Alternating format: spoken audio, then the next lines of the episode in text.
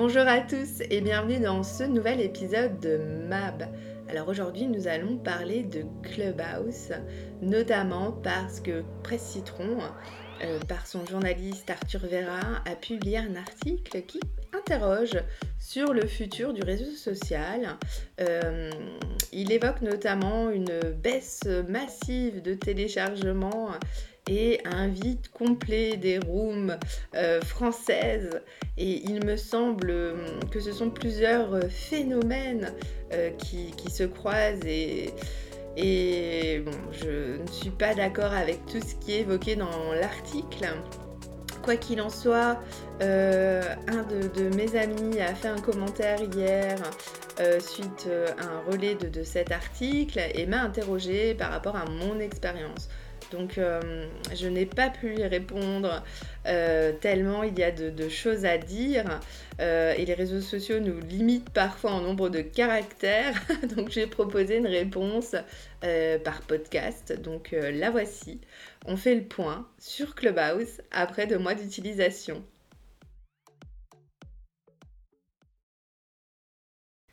Alors, par rapport au téléchargement, il y a plusieurs choses qui entrent en compte aussi à ce niveau-là, euh, plusieurs remarques. La première, en France en tout cas, c'est que le parc d'iPhone est relativement euh, restreint. N'oublions pas que euh, seuls 25% des utilisateurs de, de téléphones ont des iPhones. tout le reste, eh bien, ce sont des Android et pour l'instant, ils ne peuvent pas accéder à Clubhouse. Alors ça devrait changer courant mai. Euh, mais en tout cas, pour l'instant, ça n'est pas possible. Et bien souvent, quand on utilise Clubhouse euh, et qu'on a justement hein, des invitations, euh, on, prend le réflexe de poser cette première question As-tu bien un iPhone Et je sais que moi, on m'a bien souvent répondu Eh bien non, je n'en ai pas. Donc, j'ai pas pu envoyer d'invitation à une bonne partie des contacts qui m'en ont demandé ou à qui j'en ai proposé. Voilà, donc euh, ça c'est un premier point, mais c'est très franco-français hein, euh, à ce niveau-là. Un autre argument par rapport euh, à cette baisse de téléchargement, moi de ce que j'ai vu, Clubhouse suit sa roadmap de déploiement à l'international et on voit hein, les différents pays intégrer la plateforme au fur et à mesure. Donc j'ai l'impression que la roadmap est tenue et que l'application s'ouvre progressivement à de plus en plus euh, de pays. Donc euh, à ce niveau-là, j'ai pas l'impression que ça bloque. Par contre, là où ça bloque, c'est au niveau structurel. C'est-à-dire, et, c'est ce qui peut expliquer notamment cette grosse baisse de téléchargement au mois de mars. Donc quand je suis arrivée sur Clubhouse courant février, à l'approche de la fin février, c'est vrai qu'on avait beaucoup d'invitations. Donc on, a pu les envoyer autour de nous. Euh, et euh, plus on utilise l'application et plus on reçoit euh, d'invitations. Donc c'est vrai que c'était euh, euh, c'était des volumes assez importants, enfin. C'est une dizaine d'invitations euh, à peu près par utilisateur. donc du coup, ça circulait, on invitait beaucoup de monde, il y a beaucoup d'invitations qui partaient.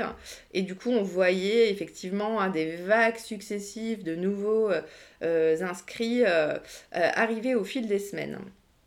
Ce qui s'est passé, c'est que de mémoire, alors ça devait être tout début mars, on a commencé à avoir des perturbations euh, sur Clubhouse et euh, on avait l'application qui frisait euh, ponctuellement et on a eu un gros blackout.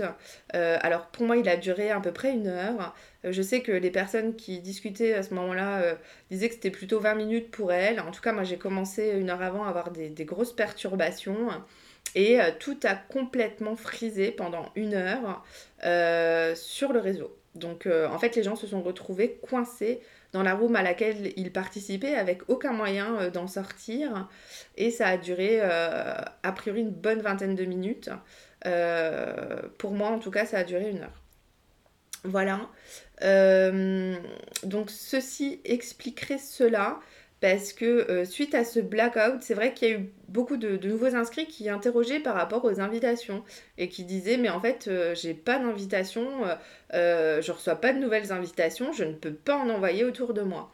Et je pense finalement que c'est Clubhouse qui a limité euh, lui-même hein, euh, euh, le nombre de nouveaux utilisateurs pour pouvoir assumer sa montée en charge et pouvoir garantir le service aux utilisateurs actifs.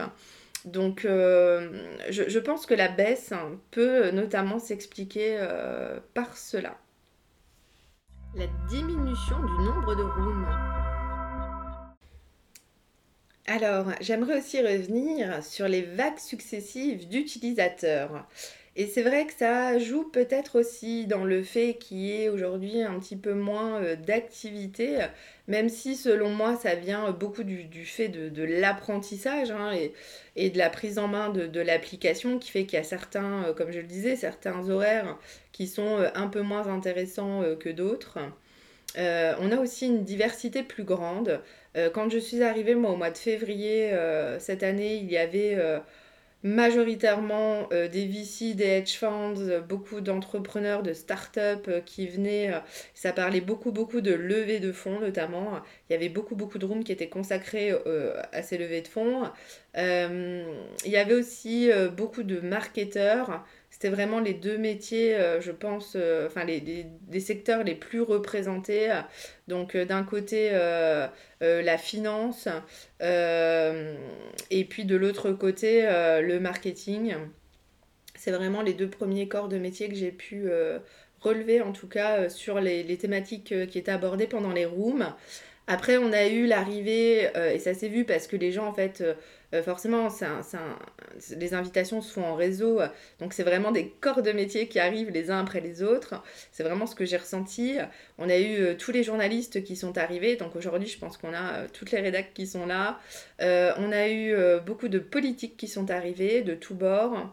On a eu euh, des coachs. Alors ça, c'était aussi, euh, c'était un peu en temps 3 où la plateforme a commencé à s'ouvrir, euh, à se démocratiser. On a eu énormément de coachs, de, de psy. il y avait beaucoup de, de prises de parole sur le bien-être, sur le mieux-être, sur tout ce qui est mind, mindset. et puis c'est une période qui est un peu compliquée. Hein. Il y a beaucoup de dépression en ce moment, donc il y avait beaucoup de sujets qui tournaient autour de ça. Euh, coach de vie, enfin coach de tout quoi. Euh, et puis on a eu aussi l'arrivée massive d'étudiants avec beaucoup de rooms euh, dédiés au monde étudiant. alors j'en ai fait quelques-unes, mais c'est vrai que quand on n'est plus étudiant soi-même, c'est intéressant ponctuellement, mais bon là il y en avait vraiment beaucoup. Donc les étudiants s'organisaient entre eux, discutant entre eux. Euh, et puis euh, finalement, ouais, ça s'est démocratisé euh, au grand public. Après, c'est vrai que c'était plus difficile de, de, de, voir. Enfin, j'ai plus vraiment vu l'arrivée de corps de métier ou de personnes représentatives de, euh, de comment dire de, du paysage euh, français.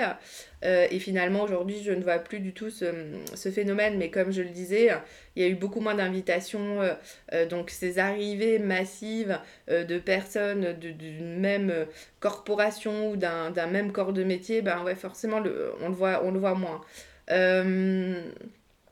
et puis par rapport donc à l'arrivée de, ces différents publics, hein, finalement, euh, qui n'ont plus forcément, c'est vrai que quand on est entre euh, confrères, finalement, euh, eh bien on a tendance à aborder des sujets qui sont plutôt en lien avec nos points communs, donc avec notre profession.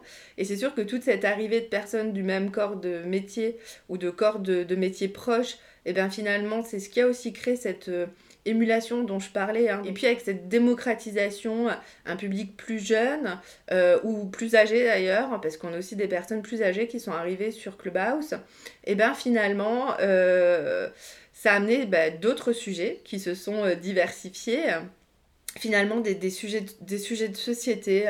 Alors là, pour le coup, c'est un peu plus clivant. Euh, on, a des prises de bec, enfin c'est très, euh, enfin des sujets très très clivants qui sont arrivés en masse. Et ça, euh, bon, j'étais un peu moins fan personnellement. et puis on a même des, sujets communautaires, donc des communautés qui viennent s'exprimer en leur nom ou qui viennent s'adresser à leur propre communauté.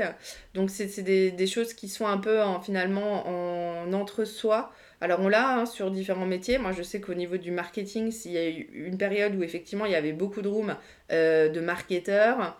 alors des rooms très hétérogènes, avec des rooms qui étaient très open et ouvertes à la discussion et au dialogue, et puis à l'inverse des rooms très fermés, très protocolaires finalement, où finalement on a vu des sachants euh, prendre la parole et euh, ne laisser aucune place euh, aux autres membres de l'audience. On ne pouvait même pas ou très peu poser de questions finalement. et ça, c'est vraiment, enfin, il y, a vraiment des types de rooms qui sont très hétérogènes. alors ça, on le retrouve encore un tout petit peu, mais c'est vrai que on est plutôt sur des rooms un peu moins euh, protocolaire dans l'absolu. Alors ça reste protocolaire quand on va avoir euh, une personnalité qui vient s'exprimer par exemple. Où là forcément il y a beaucoup de monde qui veut lui adresser la parole et ça devient extrêmement compliqué pour les modérateurs de gérer ces prises de parole. Donc du coup c'est très graduel, on a le droit de poser une question généralement puis on repart dans l'audience. Donc ça, on le voit, ouais, quand il y a vraiment des personnalités. Je pense à Cédric aussi, euh, euh, qui, vient euh, quasiment toutes les semaines sur Clubhouse. Et là aussi, c'est pas forcément des rooms où tout le monde va pouvoir intervenir. donc ouais, souvent quand il y a des personnalités, c'est plus compliqué, ouais. Les communautés et les créateurs de contenu. Alors le dernier point que je voulais aborder avec vous, il y a encore beaucoup beaucoup de choses à dire, mais euh, on, fera un autre podcast euh, à l'occasion euh, sur ce sujet-là. le dernier point que je voulais évoquer, ce sont les communautés. Parce que ça aussi, ça a joué, je pense, dans la diversité des sujets qui ont été traités. Et puis cette impression aujourd'hui qu'il y a moins de rooms actives en France. Alors quand je suis arrivée, il y avait déjà certaines personnes qui commençaient à se positionner, qui commençaient à se constituer leur communauté. Alors pour ce faire, il y a différentes stratégies qui ont été mises en œuvre. Euh, la première, une des plus efficaces me semble-t-il, c'est euh, l'utilisation d'un biais de Clubhouse.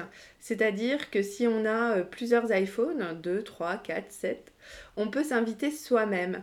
Et du coup, en s'invitant soi-même, eh bien, on peut être euh, présent activement sur l'app, euh, sur les différents téléphones. Et du coup, faire, euh, si on a 7 iPhones, eh bien, on peut participer à 7 rooms en simultané.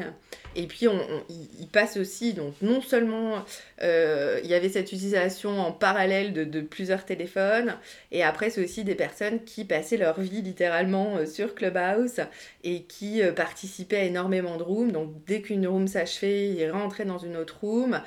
Elle prenait la parole sur euh, scène. Donc forcément, euh, bah, tout ça mis bout à bout, quand on est très actif, quand on est très visible et quand on utilise euh, bah, les biais finalement de l'outil pour, être le, pour maximiser sa visibilité, et eh ben ça fonctionne. Et c'est des gens aujourd'hui qui ont de très très grosses communautés sur Clubhouse.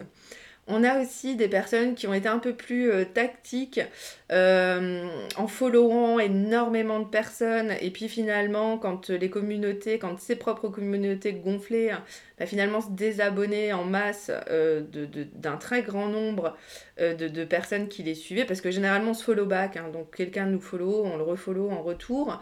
Quand on a peu de followers, et peu de personnes qu'on suit, bah, généralement c'est ce qu'on fait naturellement. Et puis il y a cet esprit euh, assez bienveillant, comme je le disais. Sauf que parfois bah, c'est tactique et les personnes derrière euh, vous, vous retirent. Euh, donc on, a ce phénomène-là aussi. Et puis on a eu l'arrivée, alors il y a deux choses. Un, c'est la rémunération des créateurs de contenu qui, a été, qui avait été annoncée par les créateurs de Clubhouse et du coup qui a provoqué une sorte de course euh, à, celui qui aurait la plus grosse communauté.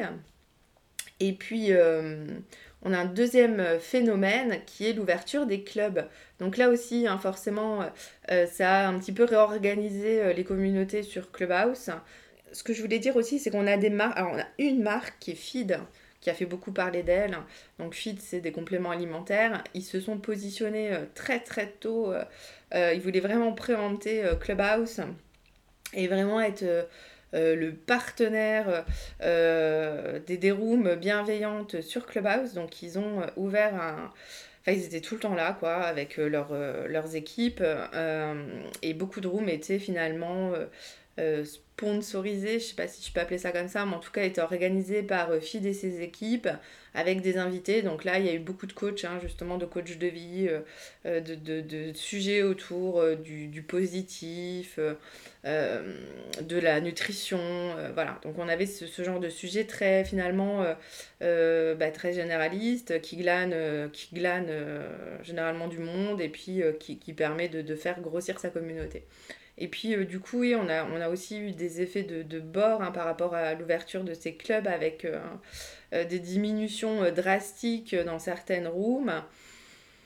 Où aujourd'hui, quand on a, allez, 50, si on a 100 utilisateurs actifs en même temps dans une room française, c'est déjà un beau score, quoi. Donc, ouais, parce que les gens sont retournés au travail et qu'il y a un moment, voilà, on peut pas passer notre vie sur Clubhouse. Donc, ouais, c'est vrai qu'aux heures de bureau, il y a un petit peu moins de monde. Euh, donc comme je l'ai dit, hein, euh, des créneaux horaires, euh, des clubs qui ont fait que les gens finalement ont choisi un petit peu leur bataille et sont inscrits à ces clubs et vont plus forcément voir ce qui se passe ailleurs. moins de nouveaux utilisateurs parce qu'aussi des problèmes d'architecture et de, charge hein, sur les serveurs. un déploiement qui me semble continu sur différents pays avec de plus en plus de pays intégrés à l'app. Euh, toujours une restriction par rapport, euh, euh, au device qui est utilisé avec une arrivée normalement des Android en mai. donc voilà, c'est un. Je, moi, je rejoins pas du tout ce que, dit cet article de Presse Citron. Je pense que, que, que le réseau est en train d'évoluer naturellement, qu'il a ses bons côtés, qu'il a d'autres côtés un peu moins cool, un peu moins fun, mais bon, faut faire avec. Euh, mais je ne pense pas finalement qu'ils soient en perte de vitesse. Euh, c'est quand même un réseau qui est valorisé 4 milliards de dollars un an après euh, sa création. Il n'y en a pas beaucoup qui l'ont fait je pense pas que ça va retomber comme un soufflet pour le coup. Je pense que c'est vraiment, j'en parle hein, dans, dans, les, dans mes différentes prises de parole, je pense qu'on est en train de changer finalement euh, de temporalité et que euh, le direct, l'oralité, euh, donc le contenu oral, plus le direct, le temps réel, je pense que ça va vraiment devenir la norme dans les années qui viennent. Donc je pense que c'est vraiment des précurseurs sur la tendance. Et ça va généraliser. D'ailleurs, tous les autres sont en train de, de mettre en place les, les, mêmes fonctionnalités, donc de l'audio en temps réel. Alors, Probablement certains auront des replays, euh, d'autres non, je ne sais pas. Euh, en tout cas, euh, je, je, je, suis pas sûre que ça fonctionne ailleurs. voilà, grosso modo, ce que, je peux dire aujourd'hui de Clubhouse. moi, je participe encore à, à certaines rooms. Alors, c'est vrai que j'ai pris mes habitudes. je suis là beaucoup moins souvent. Généralement, ça va être quand je me prépare. Donc, j'écoute ça un peu comme une radio finalement. c'est une radio euh, à laquelle je, peux intervenir si je veux. Donc c'est l'avantage, mais quand on se prépare le matin, euh, ben ça, a ses côtés pratiques. Avec le recul, c'est vraiment un réseau que je continue d'utiliser après deux mois, même si eh ben, j'ai régulé mon utilisation. Voilà. Euh, grosso modo, mon, mon feedback là-dessus.